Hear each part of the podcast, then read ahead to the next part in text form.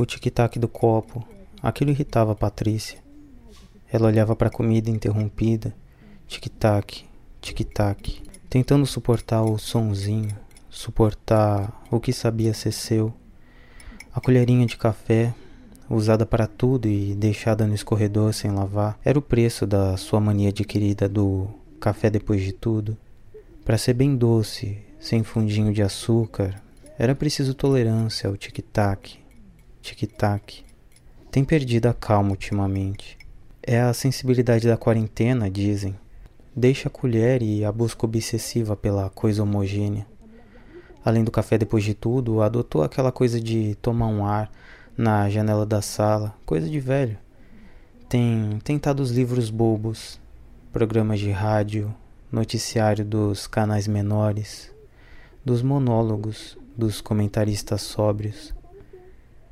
Da janela vinha frio, noite pontilhada das formigas elétricas, dos formigueiros insones em retângulos luminosos de vidro.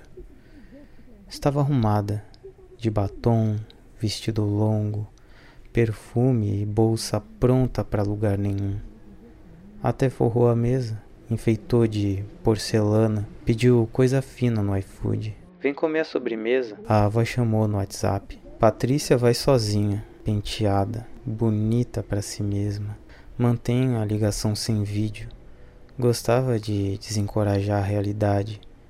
Eles se viam por fotografias. Ela olhava para a mesa, para o celular apoiado na embalagem de lasanha do almoço. Se lembrava quando tinha gente ali. Um dia teve gente ali, ela tinha certeza. Se lembrava.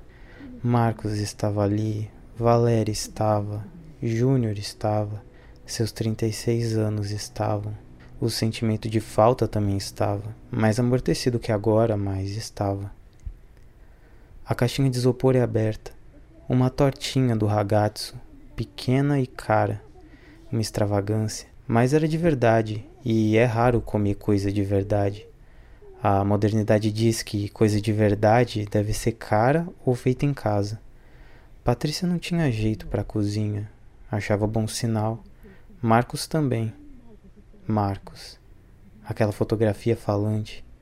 A novela brilhou pela penumbra da sala-cozinha falas baratas, romances falsos, até que ela se divertiu, descansou da vida, acompanhou com franqueza, olhou nos olhos do ator, acreditou nele, se apaixonou por dois segundos.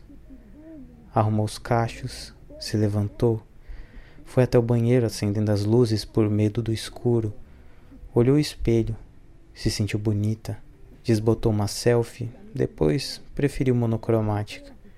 Disse que tinha sono para a fotografia de Marcos. Desligou. Varreu o tapete por ansiedade. Deixou a louça para trás por preguiça. Decidiu descer, buscar o carro na garagem, no alto da noite. Se ninguém via, ela sentia que o perigo também não via. Não se preocupou com as maçanetas, com álcool em gel, ligou o carro, o painel acendeu, a música interrompida do Steel Corners voltou a tocar. A música da última vez. Patrícia não se lembrava da última vez. Saiu pelas ruas vazias e espiando o mundo que os jornais diziam ter mudado, um mundo iluminado nas luzes familiares da madrugada. Era o vazio de sempre, das altas horas, do silêncio que precede o dia seguinte. Tudo inspirava uma normalidade iminente, como se dali a pouco as ruas cuspissem um mar de gente perdidas no vazio de sempre. A Paulicéia desvairada que Patrícia já sentia falta, feito uma irmã irritante que andou sumida por uns anos. Desligou o carro, fingiu ser carro estacionado. Olhou para os letreiros acesos da drogaria São Paulo, segurou o choro. Parecia uma clareira de normalidade logo ali. Decidiu entrar. Procurou nas prateleiras alguma coisa que precisava, uma cura se demorou. A moça do caixa encontrou Patrícia encarando as caixinhas consternada. Tá foda, ela disse. E a moça do caixa fez que sim, como quem abraça.